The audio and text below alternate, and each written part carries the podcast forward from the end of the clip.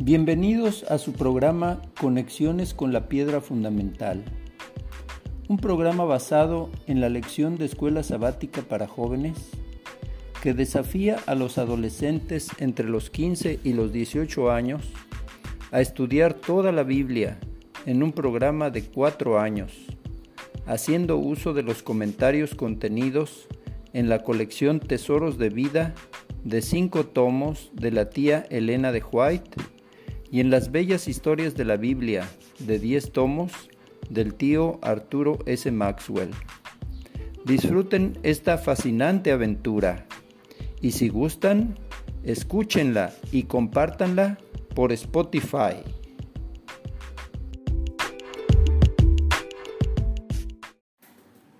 Hola mis hijitos preciosos y mis nietecitos lindos, aquí su abuelo listo para comentar la lección número 5 del cuarto trimestre de 2022 que se titula La mentira de los siglos.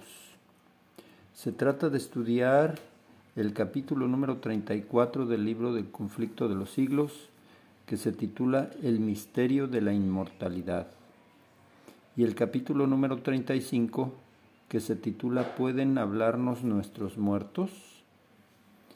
En primer lugar, le pedimos a Dios que nos ayude a presentar este tema de manera que todos podamos estar conscientes de la enorme mentira que se nos ha proporcionado por medio de Satanás y en la cual no debemos caer nunca nosotros. En el año 2019, me encontraba en la Ciudad de México cuidando a mi mamá en el Hospital General de Zona número 72 del Seguro Social, pues la habían operado. Cierto domingo nos enteramos que había fallecido eh, de un ataque cardíaco Sergio, un muchacho como de 50 años, esposo de la hija de mi prima Celia. Asistí a sus funerales en el Panteón Jardines del Recuerdo y allí pude observar el nivel tan grande de sufrimiento y desesperación al que puede llegar la gente, en este caso mis seres queridos, al no conocer la verdad acerca del origen y el destino del alma humana. Gracias a Dios me permitieron ofrecer unas palabras de consuelo a todos los presentes junto a la tumba y antes de ser sepultado el muchacho. Presenté el pasaje de Primera de Tesalonicenses 4 del 13 al 14. ¿Acaso no creemos que Jesús murió y resucitó? Así también Dios resucitará con Jesús a los que han muerto en unión con Él. Gracias a Dios vino la paz, el consuelo y la esperanza. Pero cuánto daño ha hecho la mentira de los siglos a la gente que no conoce la palabra de Dios. Em, el texto clave, tenemos el texto clave para esta semana está en San Juan 8:32 que dice, y conocerán la verdad y la verdad los hará libres. Eh, en un libro que se titula eh, La fe profética de nuestros padres, de un autor, Leroy, Edwin Froome, eh, encontré respuesta a una pregunta importante. ¿De dónde vino el concepto de la inmortalidad del alma?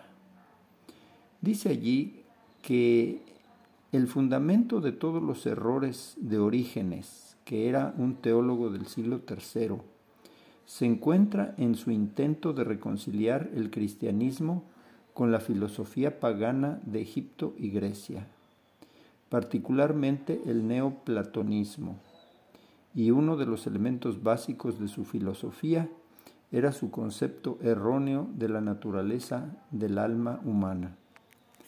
La idea de la inmortalidad condicional o concedida a veces considerada como involucrando una aniquilación final de los malvados, había sido sostenida por Justino Mártir, Irineo y otros, pero la doctrina de la inmortalidad inherente fue aceptada generalmente en la Iglesia hasta la época de Orígenes. Esta doctrina, que subsecuentemente condujo a la adoración de los santos y de las imágenes, estaba destinada a afectar profundamente todas las creencias de orígenes acerca del segundo advenimiento de nuestro Señor Jesucristo. En otro libro, el autor Mervyn Maxwell, en el libro que se llama El Dilo al Mundo, en la página 104 dice, durante todos los siglos, había también personas cristianas que aprendieron que Dios no tortura a los pecadores después de la muerte, sino que les permite descansar. Wycliffe creía en el sueño inconsciente que media entre la muerte y la resurrección. Martín Lutero enseñó que la muerte en Cristo es un sueño hermoso y dulce. Francis Blackburn, anglicano de Inglaterra, el bautista Mateo Caffin y el poeta puritano John Milton compartían esa creencia. George Storrs, ex ministro metodista, y Carlos Fitch, ex ministro congregacionalista, enseñaron en Estados Unidos, siendo ellos mileritas, que la muerte es un sueño. Eh, estamos estudiando el capítulo 34 del conflicto de los siglos, en donde eh, hice yo un resumen del capítulo que se titula El misterio de la inmortalidad. Desde los tiempos más remotos de la historia del hombre, Satanás se ha esforzado por engañar a la raza humana. En el cielo afirmó que la ley de Dios era un instrumento de opresión y contraria al bien de sus criaturas en la tierra, resolvió hacer caer a la inocente pareja para que una vez separada de Dios y arrastrada bajo su poder, pudiese apropiarse de la tierra y establecer allí su reino. No moriréis fue la primera mentira y el, el, primer sermón acerca de la inmortalidad del alma y lo que aún hace caer a los hombres. Los ojos de la primera pareja fueron abiertos y pudieron discernir su locura. Conocieron entonces lo que era el mal y probaron el amargo fruto de la transgresión. La inmortalidad prometida al hombre a condición de que obedeciera se había perdido por la transgresión. No había quedado esperanza para la raza caída, si Dios, por el sacrificio de su Hijo, no hubiese puesto la inmortalidad a su alcance. Satanás ordenó inculcar la creencia de la inmortalidad natural del hombre y después de haber inducido a la gente a aceptar ese error, debía llevarla a la conclusión de que el pecador viviría en penas eternas. Así representa a Dios como un tirano vengativo. Así es como logra sustraer a las almas a la sumisión a Dios. Estas ideas han producido miles y millones de escépticos y de incrédulos. Esas creencias se recibieron de Roma como de Roma recibieron el falso día de reposo. Muchos, a quienes subleva la doctrina de los tormentos eternos, se lanzan al error opuesto.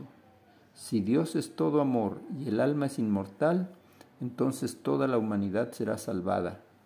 Semejante doctrina que especula con la misericordia divina, ignora su justicia, agrada al corazón carnal y alienta a los malos en su iniquidad. Vamos a hacer una pausa y continuamos en un momento más. Danielito, Davidcito, Cris, Mateito, Elías y Marian. Aquí su titón. Les manda un saludo cariñoso a cada uno de ustedes, un beso cariñoso y continuamos con el estudio de la lección 5 del cuarto trimestre de 2022, La mentira de los siglos. Eh, otros piensan que las almas de los hombres van directamente al cielo a la hora de la muerte. Esta creencia ha inducido a muchos a poner fin a su existencia. Pero Dios declara positivamente en su palabra que castigará a los transgresores de su ley. La paga del pecado es la muerte, y la única manera de evitar la segunda muerte es aceptar la expiación conseguida al precio de la vida del Hijo de Dios. Dios ejecuta su justicia sobre los malos para el bien del universo y hasta para el bien de aquellos sobre quienes recaen sus juicios. Los que han escogido a Satanás por jefe y que se han puesto bajo su poder, no están preparados para entrar en la presencia de Dios. Por misericordia para con el universo destruirá Dios finalmente a los que rechazan su gracia. No habrá entonces almas perdidas que blasfemen a Dios retorciéndose en tormentos sin fin, ni seres infortunados que desde el infierno unan sus gritos de espanto a los himnos de los escogidos. En el error fundamental de la inmortalidad natural descansa la doctrina del estado consciente de los muertos, doctrina que, como la de los tormentos eternos, está en pugna con las enseñanzas de las Sagradas Escrituras, con los dictados de la razón y con nuestros sentimientos de humanidad. Cuán repulsiva es la creencia de que apenas exhalado el último suspiro, el alma es enviada a algún lugar entre el cielo y el infierno. Las sagradas escrituras dicen, los muertos nada saben, Eclesiastés 9, 5, 6 y 10.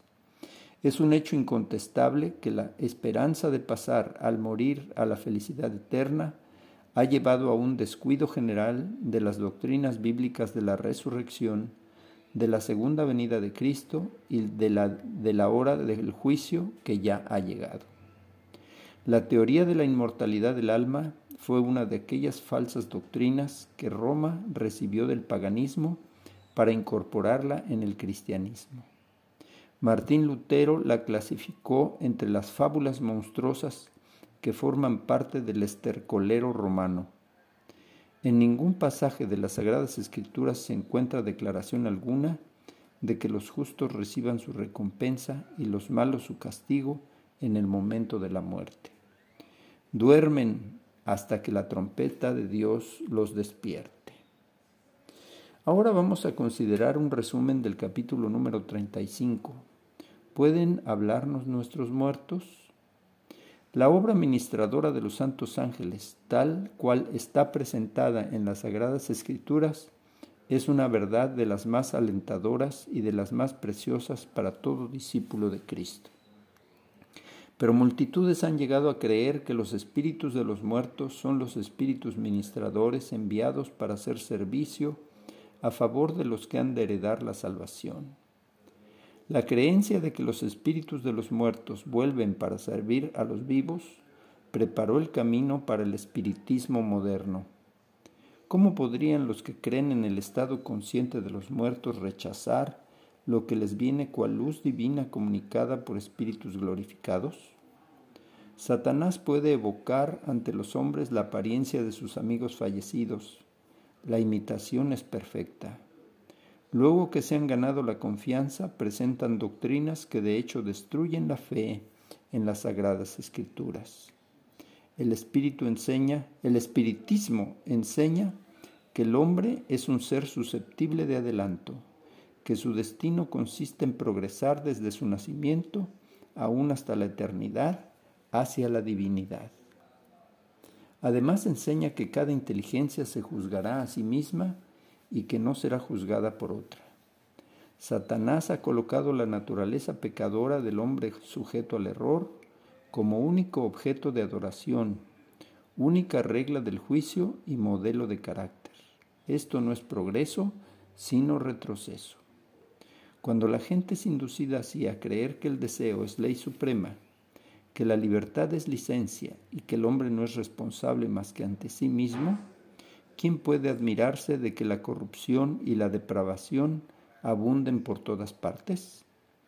Pero nadie tiene por qué dejarse alucinar por los acertos engañosos del espiritismo. La Biblia dice claramente que los muertos nada saben y que están durmiendo en la espera del día de la resurrección. Además, Dios ha prohibido expresamente toda supuesta comunicación con los espíritus de los muertos. Años atrás el espiritismo atacaba a Cristo y a la Biblia. Ahora declara que acepta a ambos. Pero su interpretación de la Biblia está calculada para agradar al corazón irregenerado, al paso que anula el efecto de sus verdaderos, de sus verdades solemnes y vitales. Pocas son las personas que tienen un justo concepto del poder engañoso del espiritismo y del peligro que hay en caer bajo su influencia. Muchas personas juegan con él sin otro objeto que el de satisfacer su curiosidad. Pero una vez que los induce a abandonar sus inteligencias a su dirección, los mantiene cautivos. Es imposible que con su propia fuerza rompan el encanto hechicero y seductor. Solo el poder de Dios, otorgado en contestación a la fervorosa oración de fe, puede liberar a esas almas prisioneras. Los que se oponen a las enseñanzas del espiritismo atacan no solo a los hombres, sino también a Satanás y a sus ángeles. Pero Dios enviará a todos los ángeles del cielo para proteger a su pueblo antes que permitir que una sola alma que confíe en Él sea vencida por Satanás. Estudiemos un poquito una secuencia de acontecimientos, cómo entró esta eh, doctrina en las filas de los adventistas. En 1837, George Storrs se encontró con un libro de Henry Grew, maestro y escritor cristiano, que hablaba del destino final de los impíos. Como resultado, Storrs concluyó que el hombre, el hombre no tiene inmortalidad por creación o nacimiento, y que Dios destruirá por completo a todos los impíos. En 1842, Storrs se convirtió en milerita mediante el ministerio de Charles Fitch. El 7 de mayo de 1844, Miller publicó una carta en la que negaba cualquier conexión, asociación o simpatía con las visiones del hermano Storrs sobre el estado intermedio y el fin de los impíos. Vamos a hacer una pausa y continuamos en un momento más. Dulcita, David, Chuchín, Yunis, Tetelita y Tony. Aquí su papi listo para continuar con el estudio de la lección 5 del cuarto trimestre de 2022 que se titula La mentira de los siglos. A principios del siglo XIX, Elias Smith, uno de los fundadores de la Conexión Cristiana, había aceptado las, enseñanzas condicionalistas y aniquilacionistas. Eso influyó en Jaime White y en José Bates, y también en Elena de White, quien, Elena Harmon, quien junto con su familia se integraron a la Conexión Cristiana después de haber sido expulsadas de la Iglesia Metodista.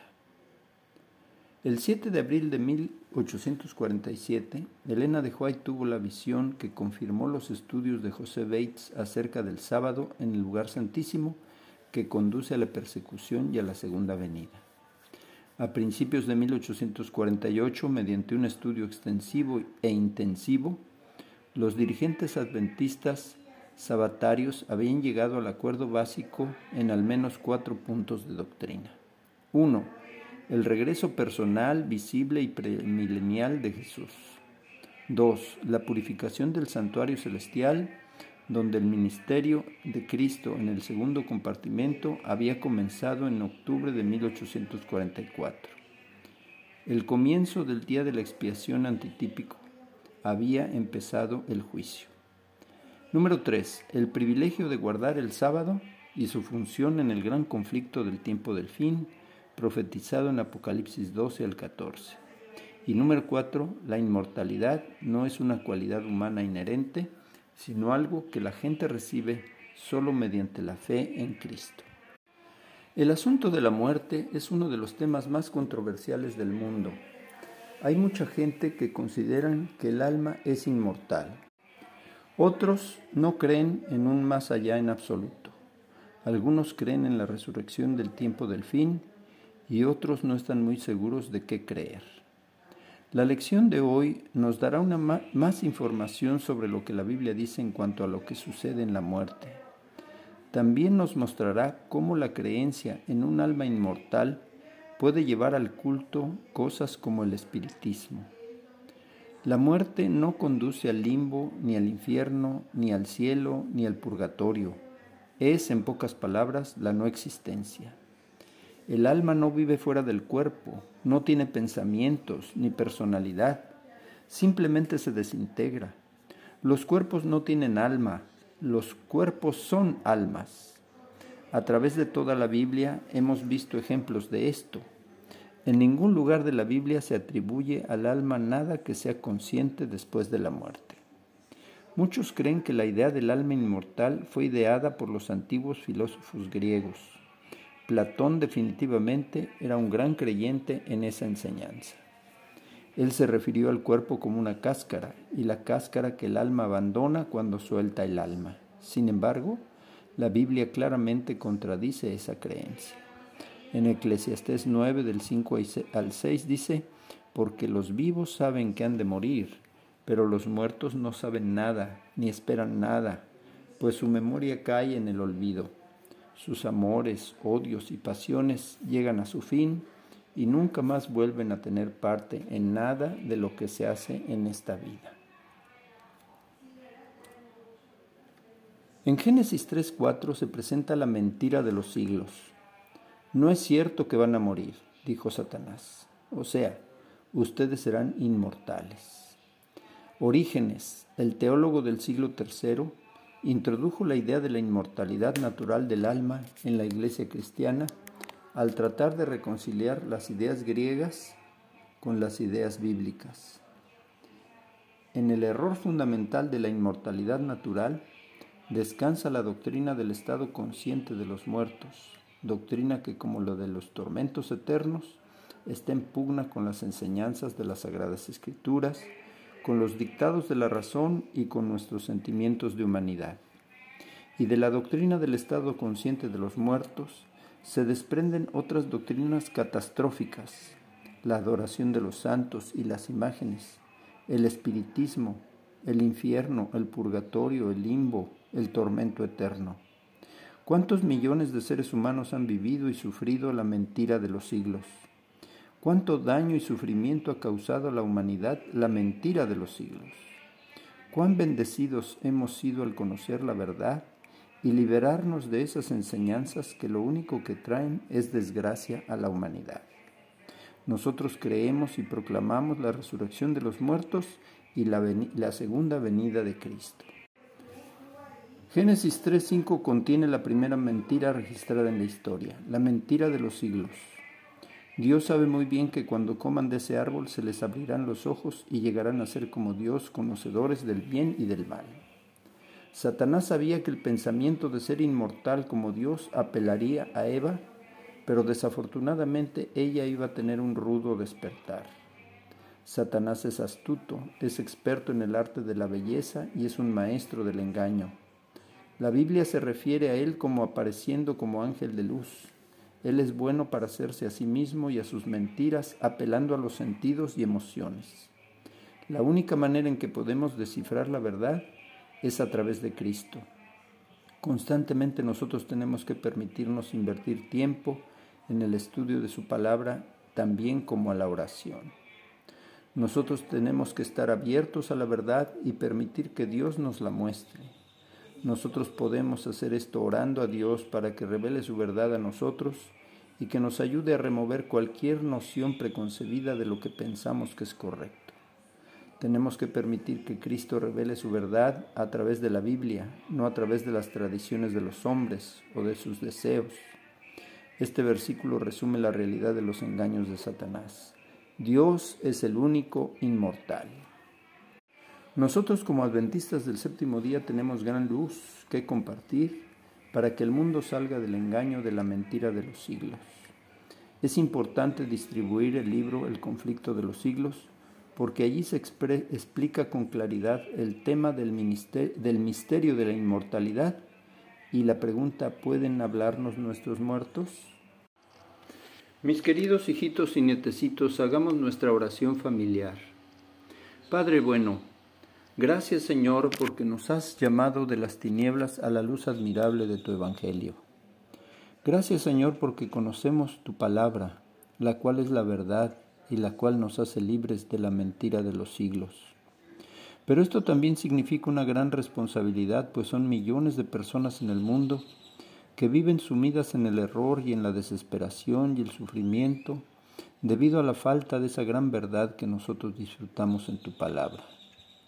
El año que entra, 2023, tendremos a nuestra disposición el libro El conflicto de los siglos, que explica cómo funciona la mentira de los siglos y cómo podemos salir de ella. Ayúdanos a ser fieles distribuidores de ese libro y a dar razón de su contenido a aquellas personas que estén dispuestas a recibir el mensaje de la verdad en Cristo. Yo iré y distribuiré el libro del año 2023 con gran determinación, sabiendo que su lectura llevará a muchas almas al conocimiento de la verdad y a la salvación. Nos ponemos en tus manos para servir en esa misión. Que así sea. Amén. Les mando un beso y un abrazo y que tengan un feliz sábado. Hasta la próxima.